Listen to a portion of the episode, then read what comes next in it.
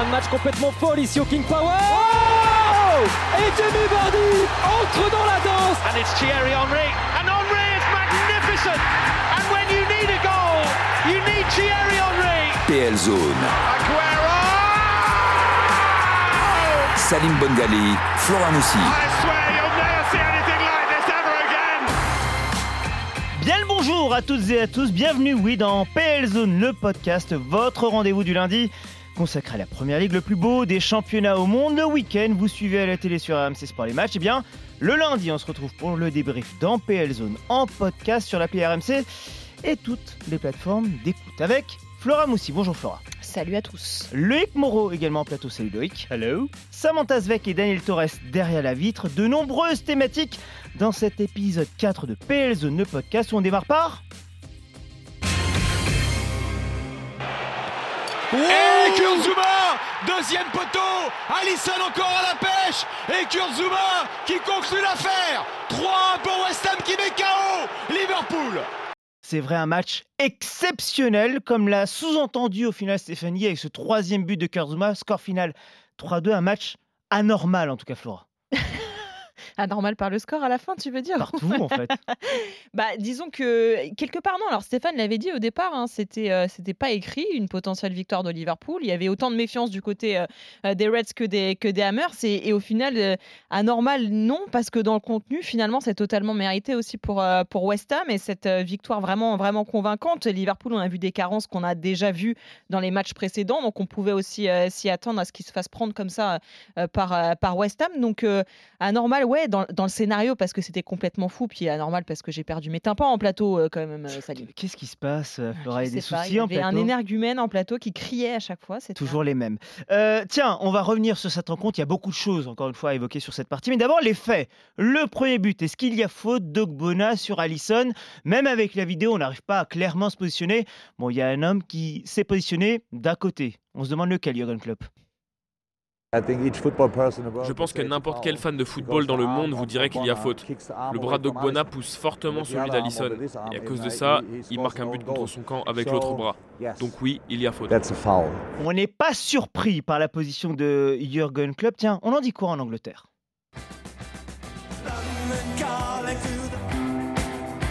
Bonjour Mathieu Foury, Bonjour Salim, bonjour tout le monde. notre correspondant à Londres. Ben justement, on en dit quoi, notamment dans la presse anglaise? Faute ou pas faute?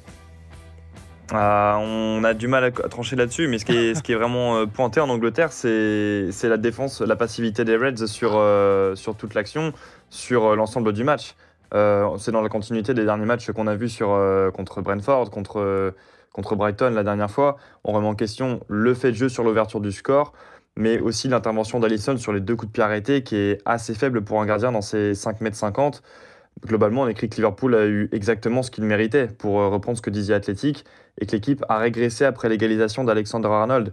Et jusqu'à la fin du match, les espaces ont été laissés dans la défense des Reds, à commencer donc par les, par les faiblesses d'Alisson sur coup de pied arrêté.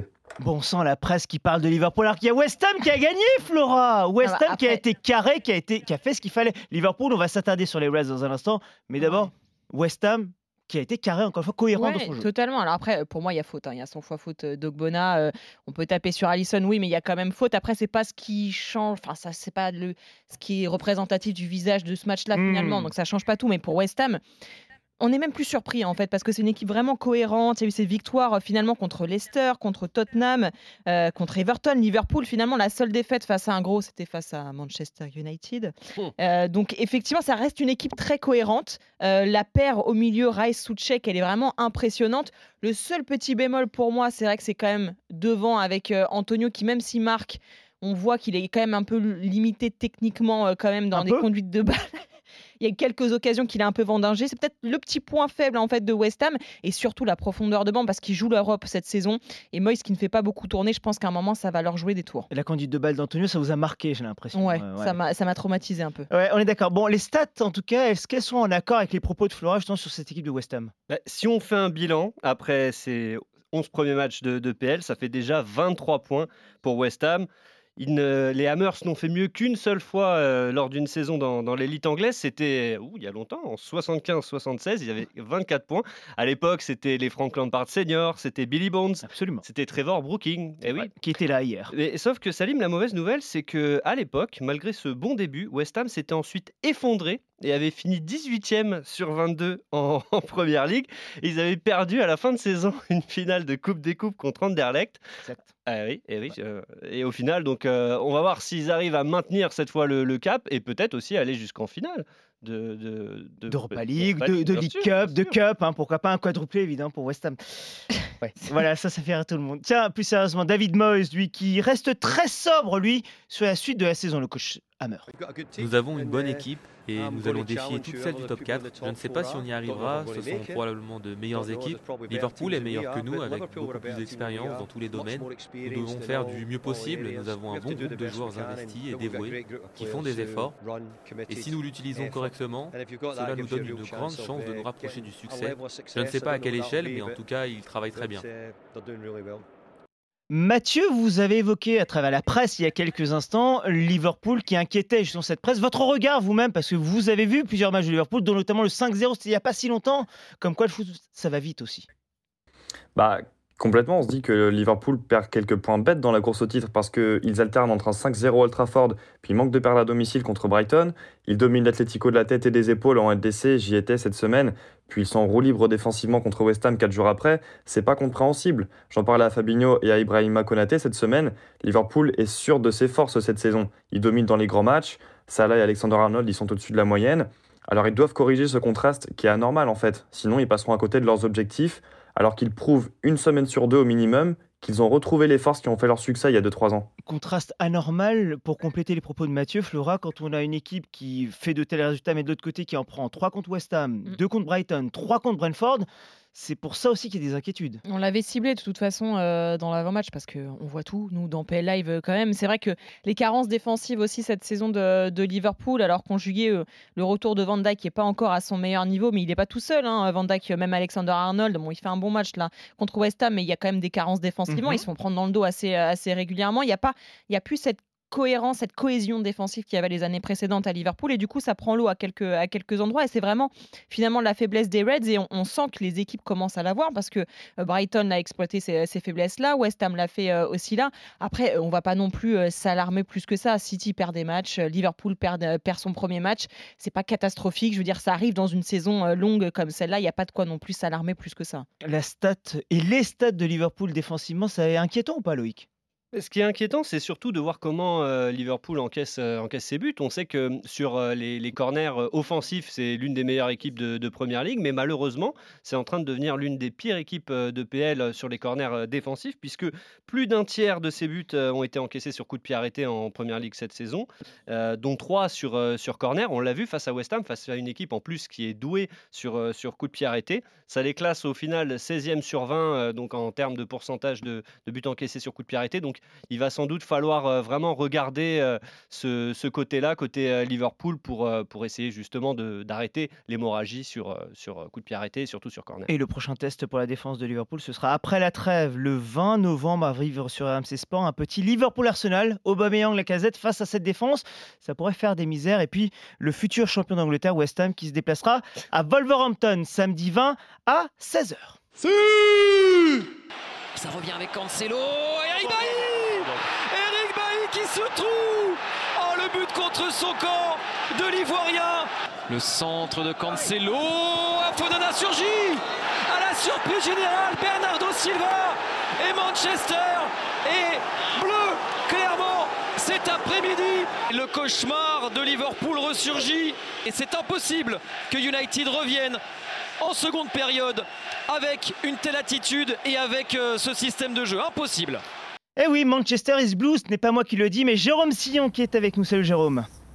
Salut les amis, bonjour à tous. Au lendemain de ce derby, on s'est vu, on s'est croisé au bureau. Jérôme, vous étiez euh, d'ailleurs ce dimanche au commentaire d'Everton Tottenham, on en parlera dans quelques minutes. Et vous m'avez dit, vous étiez consterné, c'est le mot que vous avez utilisé par United, ou plutôt pour les fans de United.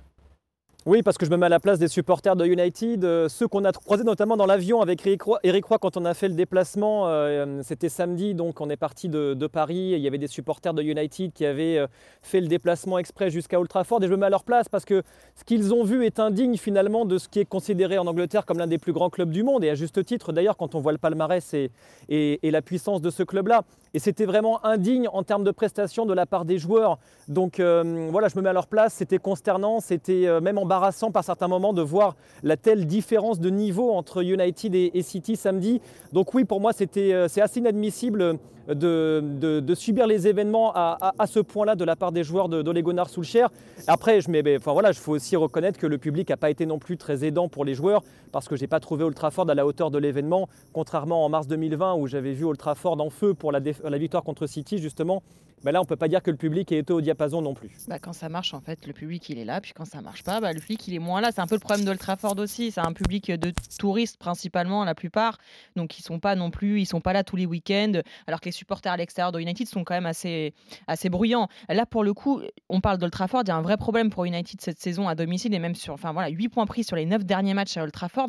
C'est catastrophique. Je veux dire, on construit généralement une saison sur la solidité défensive, la solidité à domicile notamment parce que c'est les matchs les plus faciles entre guillemets à gagner. Là, il y a le retour du public, il n'y a pas de raison que ça ne marche pas finalement et on voit que c'est catastrophique. Et il parlait des joueurs, de l'attitude des joueurs, Jérôme, je le rejoins totalement parce que c'est tellement facile en fait de taper sur Ole Gunnar Solskjaer parce qu'à chaque fois c'est l'entraîneur qui prend, les joueurs qui disent oui, il faut se remobiliser, etc. Vous êtes dans un derby à Old Trafford, vous avez pris 5-0 contre Liverpool et vous n'êtes même pas capable d'avoir une attitude euh, combative en fait sur le terrain. Ils sont attentistes, Maguire en tête qui est capitaine quand même de ce club, c'est ridicule. Les termes qui ont été utilisés, indigne, euh, attentiste, ça se voit aussi en chiffres, non Loïc?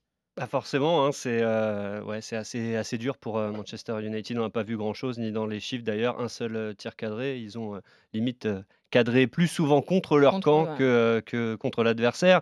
Quatre ballons seulement touchés dans la surface adverse, donc une présence quasi nulle chez, chez l'adversaire. C'est le pire total depuis que notre fournisseur de stats Opta collecte les données depuis 2008-2009. 32% de possession. Bon, ça, Manchester est habitué à ne pas avoir le United est habitué à ne pas avoir la possession face à, City, mais on a regardé notamment avec, avec Salim tout à l'heure le positionnement moyen des, des joueurs, et c'est ça qui est, qui est plus fou, c'est qu'il y en a un seul qui a une position moyenne qui est au-delà de la ligne médiane, c'est Cristiano Ronaldo. Et c'est encore lui qui a été le meilleur euh, côté, euh, côté Red Devils sur, euh, sur le terrain. Donc effectivement, les chiffres, ils témoignent aussi de ce qu'on a tous vu. forcément, en étant aussi bas, vous ne pouvez pas marquer beaucoup de buts. Tiens, Mathieu Fauré, avant d'évoquer la presse et de ce qu'elle en dit de cette presse de Manchester United, vous étiez également à Old Trafford. L'autre fois, vous nous aviez bien décrit Old Trafford après le 5-0, où il y avait quand même des chants qui se poursuivaient. Dites-nous ce que vous avez vu pendant ce match. Bah, c'est ça, Salim. En fait, ça a été un petit peu le copier-coller. D'abord, au niveau du terrain, j'étais encore une fois en caméra isolée sur Cristiano Ronaldo et je l'ai vu passer son match dans le rond central parce que United n'a pas le ballon, ne fait que courir après, mais dans son camp, sans être capable de gêner la possession adverse. Et Ronaldo, j'ai dû le voir toucher quatre ballons à peu près dans la surface adverse euh, sur les deux matchs cumulés. Et effectivement, je vous parlais des champs extraordinaires en deuxième période euh, contre Liverpool, malgré le score euh, scellé. Et là, c'était beaucoup moins fort. Euh, pour euh, reprendre ce que disait Jérôme, on sentait la lassitude. J'étais encore au pied de la Stratford N en deuxième période. Et vous avez écouté les fans que j'ai interviewés euh, après le match. C'était énormément de dépit parce que deux fois en deux semaines, ils voient United être totalement en dessous de leur adversaire et subir deux fois pendant 90 minutes. Et là, les chants, les applaudissements, ils étaient beaucoup moins soutenus. La parole a été donnée à Ole Gunnar Solskjaer après la rencontre. On a parlé d'avenir, tiens. Vous savez, j'ai toujours eu une bonne communication avec le club. Nous avons une relation droite et honnête, peu importe la situation. Je travaille pour Manchester United et je veux le meilleur pour ce club. Évidemment que tant que je suis là, je donnerai tout ce que j'ai pour m'améliorer et faire en sorte de retrouver ce à quoi on commençait à ressembler dernièrement. Oui, enfin Jérôme, ce à quoi on ressemblait dernièrement, c'était juste face à Tottenham en fait. Oui, c'était un trompe-l'œil d'ailleurs cette victoire face à, Tottenham finalement parce que c'était le dernier match de Nuno Espirito Santo qui savait déjà qu'il allait sans doute être limogé à la fin de la rencontre. Les joueurs de Tottenham étaient démobilisés. Donc la victoire 3-0 d'United avec un nouveau système de jeu était vraiment à l'heure complètement quand on voit ce qui s'est passé derrière, notamment contre l'Atalanta en Ligue des Champions où Ronaldo a encore sauvé les Red Devils et puis là contre Manchester City. Donc euh, oui, c'est, j'ai pas non plus envie de, toujours tomber sur Solskjaer parce qu'effectivement il a pacifié ce vestiaire, il l'a ramené euh, deux fois de suite en Ligue des Champions United Ce qui n'avait jamais été fait depuis la retraite de Sir Alex. Mais voilà, voilà maintenant, y a, on le dit depuis longtemps maintenant dans PL Live, dans PL Zone, il y a un gap maintenant à franchir, un, nouveau cap à, passer. Et j'ai bien peur que ce soit sans Ole Gunnar. Mais moi, je m'interroge sur la politique du club, en fait. C'est quoi l'idée à United? C'est on veut se qualifier tous les ans en Ligue des Champions, dans ce cas-là, Solskjaer suffit Ou est-ce qu'on veut gagner des titres? Ça fait 4 ans que c'est pas arrivé pour United. Donc ça, c'est une vraie question qu'il faudrait, qu'il faudrait poser aux, propriétaires, aux frères Glazer. Ouais, mais Jérôme, moi j'entends tout ce que tu dis, hein, vraiment, et je, conçois, j'entends tout ce que les gens disent, euh, Ole Gunnar Solskjaer, il cristallise un peu les critiques, mais très honnêtement, moi je pense que Solskjaer ou pas, ça changera rien, en fait, dans le fond. Euh, même s'il saute, en fait, Solskjaer, Jérôme, toi, tu changerais quoi, en fait? Qu'est-ce qui se passe? Même si tu amènes un autre entraîneur, déjà, qui t'amène? Et après, est-ce que tu penses sincèrement que emmener un autre entraîneur sur le banc va changer quelque chose au problème de fond de United aujourd'hui? Ben c'est compliqué parce qu'ils ont déjà essayé Mourinho et Van Gaal qui ont la, hmm. on va dire, on va dire c'est la méthode dure, très dure même. Donc c'est vrai qu'on a parlé d'Antonio Conte à United, mais est-ce que ça aurait marché? Effectivement, je partage ton Pas point sur le long terme en tout cas. Oui, complètement. Et je pense qu'effectivement, euh, euh, le, souci ne vient pas que de l'entraîneur, mais le souci vient aussi de la politique des transferts. Cet mm. été, United avait besoin de quoi? D'un défenseur. Ils l'ont pris avec Varane. Ça fait combien de temps qu'on dit qu'il leur faut un milieu défensif de, niveau international? Eh bien, ils ne l'ont pas fait. Ils ont pris Sancho pour 85 millions d'euros. Résultat, aucun but, aucune passe D. Moi, je m'interroge vraiment sur la politique de recrutement aussi du club. Je vais vous proposer d'écouter un autre euh, propos, justement. Un amoureux de Manchester United, Roy Keane il le connaît ce maillot, il l'a porté, il l'a chéri. Et Roy Keane, écoutez-le, il a l'air dépité comme jamais chez le confrère de Sky Sports. Cette défaite contre City est pire que celle contre Liverpool. City est une équipe différente de Liverpool. Ils étaient contents de garder le ballon et de s'amuser avec Manchester United. C'était si pauvre, on a pu voir une différence de classe, de qualité, de prise de décision. On a vu des hommes contre des jeunes garçons. Manchester United est si mauvais, c'est incroyable. Avant, Old Trafford était un stade difficile pour les autres équipes. Ce n'est plus le cas. Demandez à Everton, demandez à Aston Villa, demandez à Liverpool. Ces équipes viennent ici et elles repartent avec le sourire. Théo Damiens qui traduit le son, le traduit avec le même ton que Roy Keane. Il a l'air désabusé, Roy Keane. C'est terrible de le voir comme ça. C'est rare, ouais, parce que c'est quelqu'un qui n'a pas sa langue dans sa poche, qui dit clairement ce qu'il pense, notamment sur les plateaux télé. Euh, ils sont très durs hein, quand même, les consultants euh, en Angleterre, les anciens joueurs, euh, Paul Scholes, Roy Keane, ils tapent un peu sur tout le monde, sur les joueurs. Mais là, on sent qu'il y a effectivement le problème de fond dont on parlait avec Jérôme. On, le ressent aussi dans, les propos de Roy Keane. Alors après, peut-être que lui veut le poste hein, aussi, on ne sait jamais. Peut-être qu'il se dit, tiens, j'aimerais bien être sur le banc de, Manchester United. Pourquoi pas hein, Mais c'est vrai que le peu d'expérience qu'il a, je pense pas que ça changerait euh, grand-chose. Mais il résume finalement le sentiment qu'ont tous les supporters de Manchester United.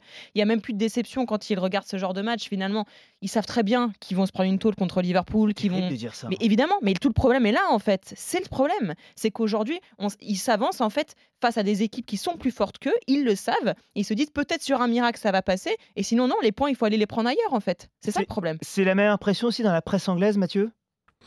Bah oui, j'ai bien aimé notamment la formule de Sky Sports qui parle d'un club qui devrait être le plus grand du monde, mais qui n'a pas même pas la plus grande équipe de sa ville. Plus précisément, on pointe le pressing inexistant de United.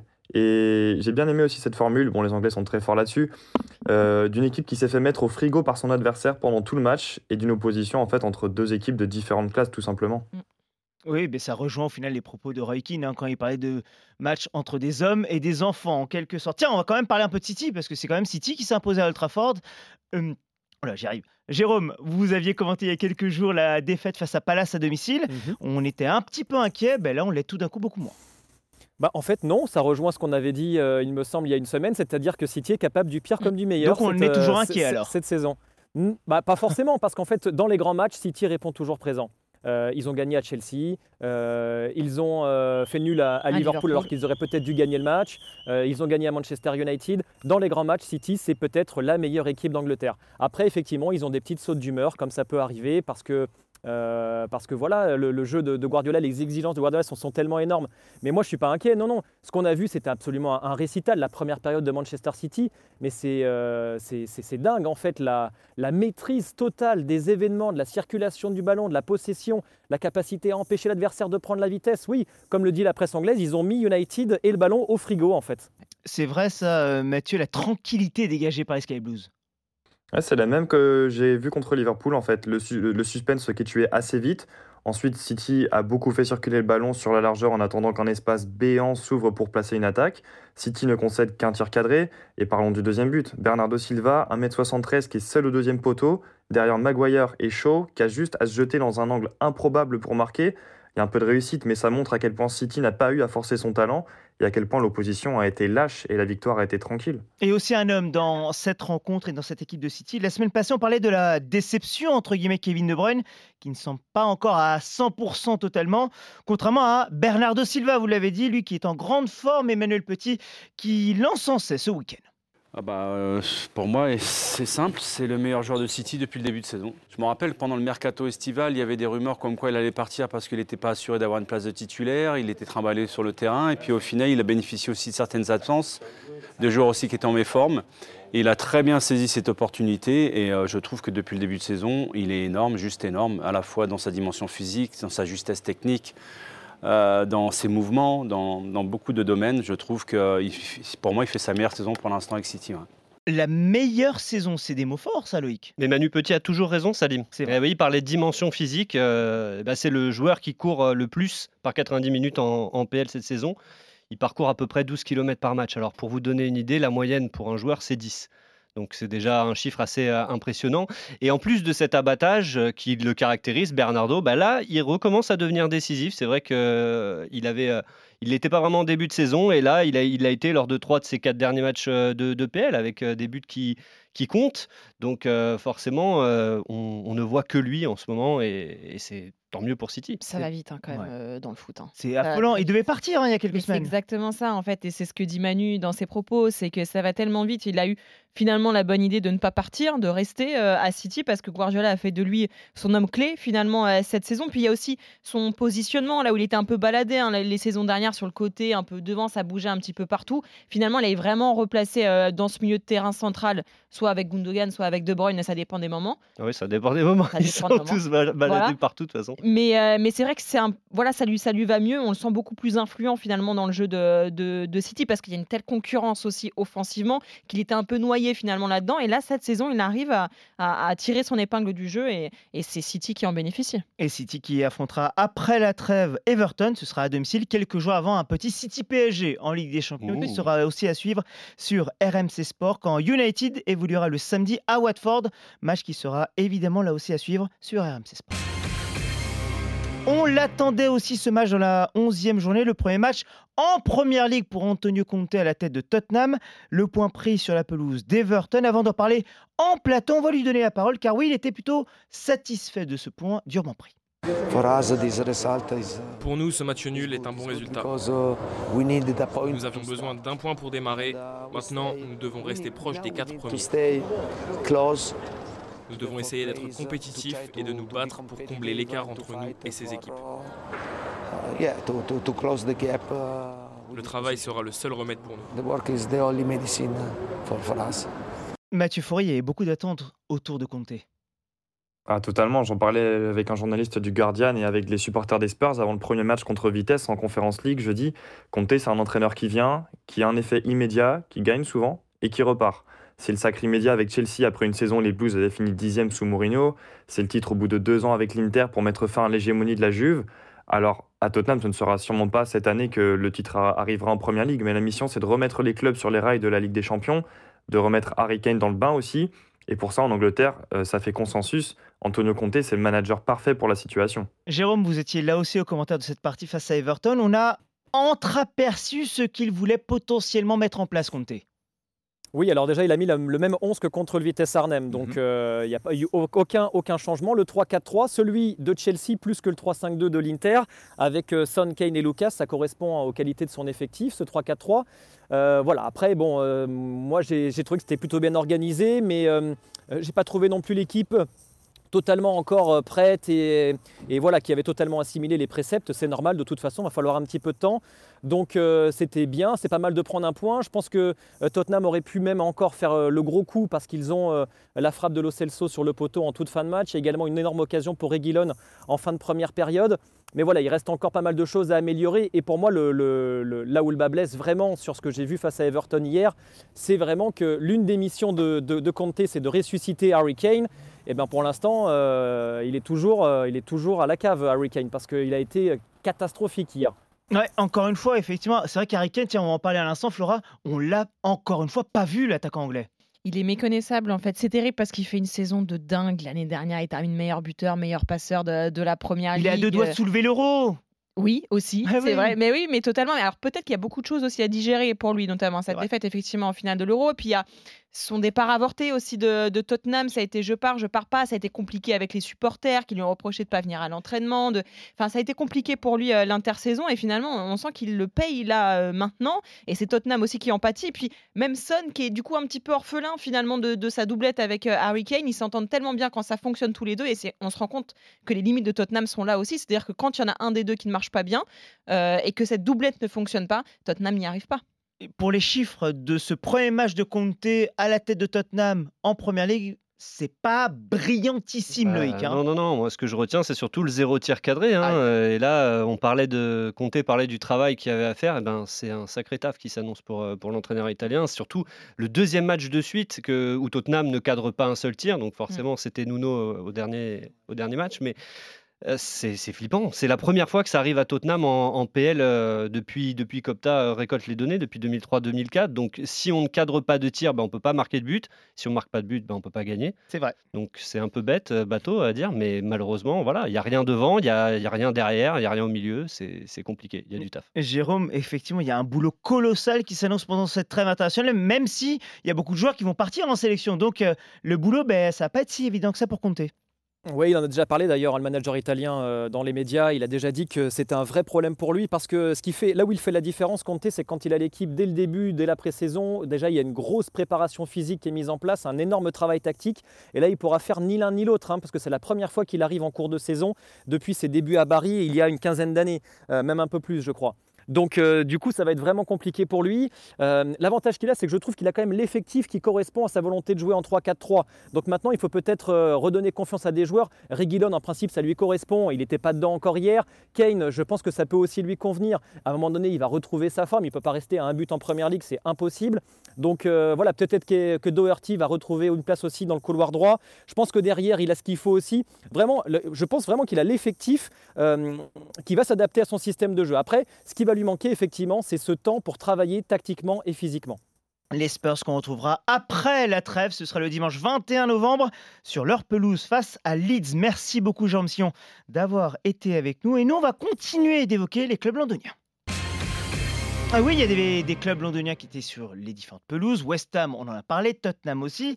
Et Chelsea, Chelsea, leader de ce championnat d'Angleterre, mais qui ne fait que 1-1 à domicile face à Burnley. Mathieu Fauré, je dis que parce qu'ils euh, ont tellement dominé les Blues, c'est vraiment deux points perdus.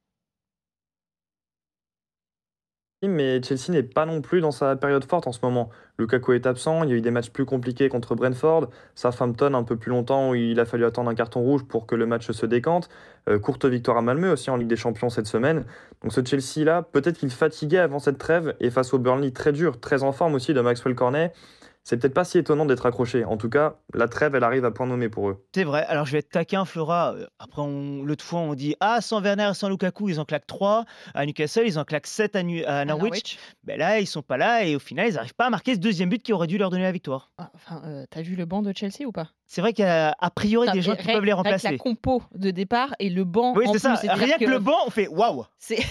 Franchement, il y a des équipes qui juste qui payerait très cher juste pour avoir le banc déjà de Chelsea. Donc quand on voit le 11 de départ plus le banc, euh, Werner pas là, ok, Lukaku pas là, ok, il y a des mecs derrière qui sont capables de faire le taf normalement. Il n'y a pas besoin de. Après voilà, on en revient toujours à la même chose et, et on le sait, euh, la première ligue c'est un championnat qui est long, qui est difficile. Il y a des journées où les équipes sont sans, notamment on est les retours de Coupe d'Europe. C'est toujours compliqué de jouer mhm. comme ça derrière. Il n'y a pas de quoi s'alarmer. Bien sûr que oui, euh, Chelsea aurait dû marquer beaucoup plus de buts face à Burnley. maintenant voilà, quand ils en passent 7 à Norwich, 3 à Newcastle, on se dit on crie au génie pour Thomas Tuchel. Donc on va pas non plus s'enflammer dans, dans l'effet inverse parce qu'ils parce qu'ils font match nul contre Burnley, qui oui est une, équipe difficile à jouer, mais ils ont le droit d'avoir euh, des matchs sans. Si jamais ça s'enchaîne comme ça, peut-être qu'on se posera la question. Là, là-dessus, moi aujourd'hui, je suis pas du tout inquiète pour, euh, pour Chelsea. Hein. les Blues qui évolueront après la trêve, ce sera sur la pelouse de Leicester. On parle de ces clubs londoniens, Chelsea qui a un peu fauté par Arsenal. Ben White, le pied droit derrière Le pied droit derrière d'Eddie Smith Rowe Il était invisible, il était transparent sur ces 56 premières minutes et pourtant c'est lui, le gamin d'Arsenal, qui permet aux Gunners de prendre l'avantage pour la centième de Mikel Arteta, le centième but aussi inscrit en première ligue depuis l'arrivée de Mikel Arteta. Hamza Ramani qui évoque Emile. Oh là. Emile Smith Rowe, c'est pas facile à dire, tiens, dis donc. Emile Smith Rowe E- ESR, c'est et. Mikel Arteta, voilà. Et d'ailleurs Arteta qui est, on va le dire, dans l'histoire d'Arsenal. Attention Loïc. Alors là, celle-là, euh, je vais être très honnête, Saïm, je l'avais pas vu venir. Je l'avais pas vu venir. C'est euh, euh, c'est Opta qui, qui- qui l'a sorti. Alors donc Arteta fêtait son centième match, toute compétition confondue, euh, à la tête euh, d'Arsenal. Et figurez-vous qu'il n'y a que George Graham qui comptabilise plus de victoires après ses 100 matchs, 56, que Mikel Arteta. Mikel Arteta est donc deuxième avec À la 54 tête d'Arsenal. tu parles. victoires à la tête d'Arsenal après les 100 premiers matchs. C'est mieux que les légendes Arsène Wenger et Herb Chapman, 50 respectivement 51 et 49 victoires. Donc Arteta qui se classe au-dessus de ces légendes et juste derrière Graham.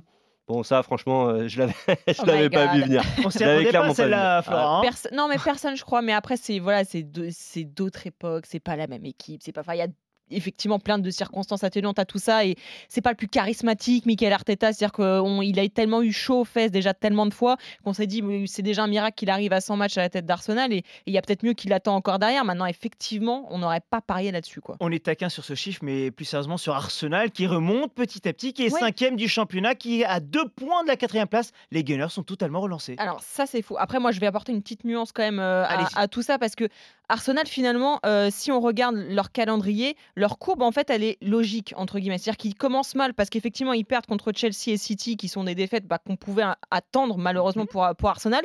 Ils remontent ensuite parce qu'effectivement leur calendrier est quand même plus abordable. Juste méfiance quand même pour les Gunners parce que il y a Liverpool lors de la prochaine journée et il y aura ensuite Manchester United. Même si United n'est pas très bien, ça reste des gros matchs de, de Première Ligue. Donc on verra aussi là, on aura une tendance, je pense, pour Arsenal à ce moment-là, parce que finalement, c'est tellement inconstant. Arsenal, ça dépend des, des- des adversaires. On se rend compte que face aux gros, ils ont quand même du mal.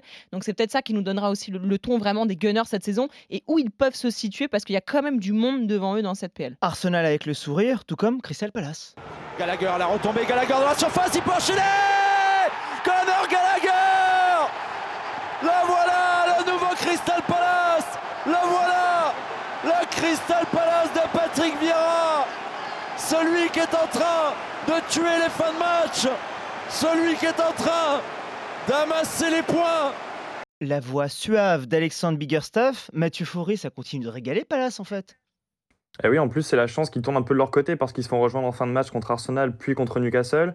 La semaine dernière, triomphe à City et là, ils confirment contre les Wolves. Premier but très malin sur une passe millimétrée de MacArthur pour euh, Zaha à la limite du hors-jeu dans un mouchoir de poche et l'inévitable Conor Gallagher qui double la mise. Et dire que Palace est à deux petits points de la sixième place, mais hum, on pourrait avoir de belles surprises après la trêve. Ils sont sur six matchs de rang sans défaite, quatre nuls, avec parfois un peu de malchance face à Arsenal, face à Brighton, et donc les deux dernières victoires face à Wolverhampton, face à City. Et oui, c'est ça devient plaisant, ça, Palace. Ah non, mais c'est improbable. Cette phrase est improbable. Oui, je sais. C'est sais. plaisant. Non, je rappelle qu'il y a quelqu'un d'autre sur le banc, c'est plus Hodgson. Quoi. Non, mais c'est-à-dire que c'était tellement horrible à voir jouer Crystal Palace la saison dernière. Franchement, on a eu des matchs que dans PL Live, c'était horrible. Enfin, ces dernières saisons, on se disait c'est pas possible. Quand on a vu Patrick Vieira arriver sur le banc de- des Eagles, on s'est dit oh là là, le bourbier, pourquoi il va là-bas? C'est vraiment pas, c'est c'est vraiment pas l'effectif parfait pour bien jouer au foot. Et finalement, en fait, il y arrive, euh, Patrick Vieira. Et c'est là qu'on se dit que le pari, bah, il est pas bête en fait pour le coach français parce qu'on se dit tiens, euh, finalement, on, est- on commence à louer. euh, pas forcément son génie tactique, mais son, son, son côté coach vraiment et manager en fait avec les joueurs. Parce qu'on sentait que c'était une équipe qui était en manque de confiance. Wilfried Zaha en tête, il avançait plus alors que c'est un, joueur extrêmement talentueux et qui a jamais réussi à- à aller au-delà de ce plafond de verre parce que euh, aller à United c'était pas la bonne idée et qu'il s'est il s'est enfin il s'est tapé face au meilleur niveau et là d'un coup ça lui a fait drôle. Et puis ses transferts avortés à répétition. Et là finalement on se dit bah si c'est un vrai joueur de foot Wil- Wilfried Zaha. Et avec Gallagher ça marche bien. Donc euh, il y a vraiment une alchimie qui est en train de prendre grâce à Patrick Vieira. Et justement, le technicien français, il avait le sourire après ce match, après cette victoire face aux Wolves. Oui, il y avait une grosse ambiance dans le vestiaire. On savait que ce serait un match difficile, mais on a vraiment réalisé une bonne performance. Et je pense qu'aujourd'hui, on a montré que l'équipe gagne en maturité pour être performante semaine après semaine en Première Ligue. Et tiens, on en profite, une pensée forte aussi euh, pour l'un des adjoints de Patrick Vieira, Saïd Egoun, ancien consultant de RMC Sport, qui est là pour observer les futurs adversaires de Palace et qui, ben, semble-t-il, le fait plutôt bien. hein. Et dire qu'on avait peur en début de saison pour Patrick Vieira, vous l'avez dit hein, il y a quelques semaines, quand on se disait même qu'il pourrait peut-être être licencié si les dirigeants n'avaient pas été patients. Heureusement, ils l'ont été, contrairement à d'autres. Eh oui, notre thématique coach viré. Oui, il y a une thématique coach viré. Bah, c'est celle de la semaine C'est ça, deux coachs virés en un week-end. Dean Smith viré de Villa, Daniel Fark de Norwich. Pauvre Fark, il gagne enfin un match, Flora, à Brentford, et on le vire juste après. Je pense qu'il a rien vu venir. Alors en fait, très honnêtement, on en parlait. Je pense que la décision a été actée bien avant, euh, Mhm. bien avant cette victoire-là. Euh, malheureusement, les dirigeants, ils auraient pu au moins avoir la délicatesse de se dire bon, il vient de gagner un, on va peut-être pas le virer tout de suite. Bon non, délicatesse zéro, il y en a pas. le même jour. Euh, merci. Oh, Et pourtant, Fark, enfin, il a fait, il a fait quand même de belles choses avec Norwich. Ils sont remontés deux fois. Enfin, je veux dire, il y a pas, c'est, mais il arrive un moment. C'est le problème du haut niveau et euh, notamment en première ligue. La patience, elle n'existe pas. Et malgré l'histoire qu'un coach peut avoir avec son club, à un moment, on se heurte à quelque chose. Euh, personnellement, Norwich, euh, il y avait une vraie différence, enfin, il y avait un vrai écart avec les autres équipes. On sent bien que depuis le départ, que la Championship, ils vont la retrouver très très vite, Ouais. malheureusement pour eux. Et on a envie de dire, peu importe le coach qui sera sur le banc, mais c'est vrai que c'est dur quand même pour, euh, pour Fark. Dean Smith, en revanche, là aussi, c'est tout sauf une surprise, en fait, vu la série de Villa sur ces dernières semaines, Mathieu. Et oui, Salim, parce qu'en en plus, Aston Villa, c'était l'une des promesses de la première ligue cette saison. Il y avait les arrivées de Buendia, de Danny Ings, de Leon Bailey pour remplacer Jack Grealish. Il y avait aussi la victoire euh, à Old Trafford fin septembre, puis cinq défaites de rang. Donc c'est un renvoi assez logique, mais qui divise quand même la presse anglaise, parce que Dean Smith, euh, il avait ramené son club de cœur, Aston Villa, en première ligue, dès sa première saison en fonction, en 2018-2019. C'est un peu l'homme qui cristallisait tout le projet du club, qui avait, qui avait permis la relance, la stabilisation en première ligue. Alors, le début de saison est certes très mauvais, mais un renvoi jugé un petit peu hâtif, surtout quand on voit ce qu'a donné par exemple Arteta euh, après sa, sa passe difficile à Arsenal. Juste Mathieu, ces dernières semaines, on parlait souvent de la sack race. Dean Smith était plutôt bien placé, Nuno Espirito était plutôt bien passé. Euh, qui est bien placé en ce moment? Bah, OGS est repassé premier. les. Ouais, il est, il, est pas- il est repassé premier et puis c'est assez net puisqu'effectivement tous ces autres concurrents, entre guillemets, Dean Smith, euh, Daniel Fark ont été, ont été renvoyés. Et juste derrière lui, on a Rafa Benitez qui, qui truste les premières places depuis un petit moment aussi et Claudio Ranieri.